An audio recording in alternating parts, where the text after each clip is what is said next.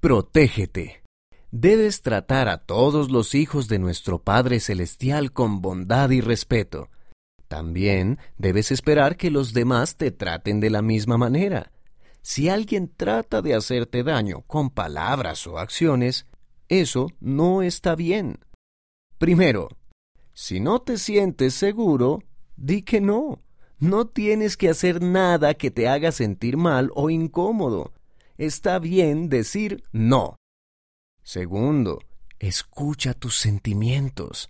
El Espíritu Santo nos da advertencias silenciosas para ayudarnos a mantenernos a salvo. Si sientes que algo está mal, no participes y trata de alejarte si puedes.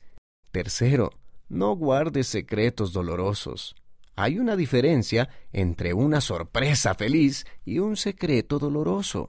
No debes guardar un secreto doloroso aunque lo hayas prometido. Cuarto, díselo a un adulto en quien confíes.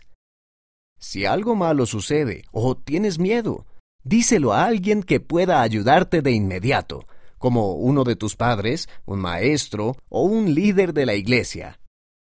Recuerda, se te ama y eres importante. No es tu culpa si alguien toma decisiones que te lastiman. No estás solo. Hay personas que pueden ayudarte. Nuestro Padre Celestial y Jesucristo saben cómo te sientes. Ellos pueden ayudarte. ¿Con quién puedes hablar cuando tienes un problema? Escribe aquí una lista de personas de confianza.